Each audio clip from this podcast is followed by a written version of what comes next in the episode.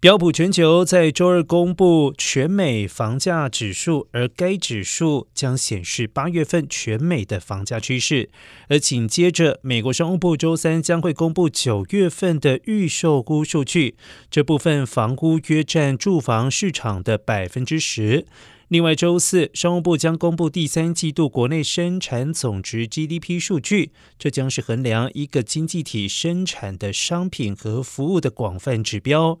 而随着经济从疫情造成的干扰中反弹，二零二一年美国 GDP 强劲增长，后来在今年上半年出现了收缩。而在本周五，劳工部将公布第三季度就业成本指数。该指数通过衡量支付给工人的工资还有福利，来反映雇主的劳动成本。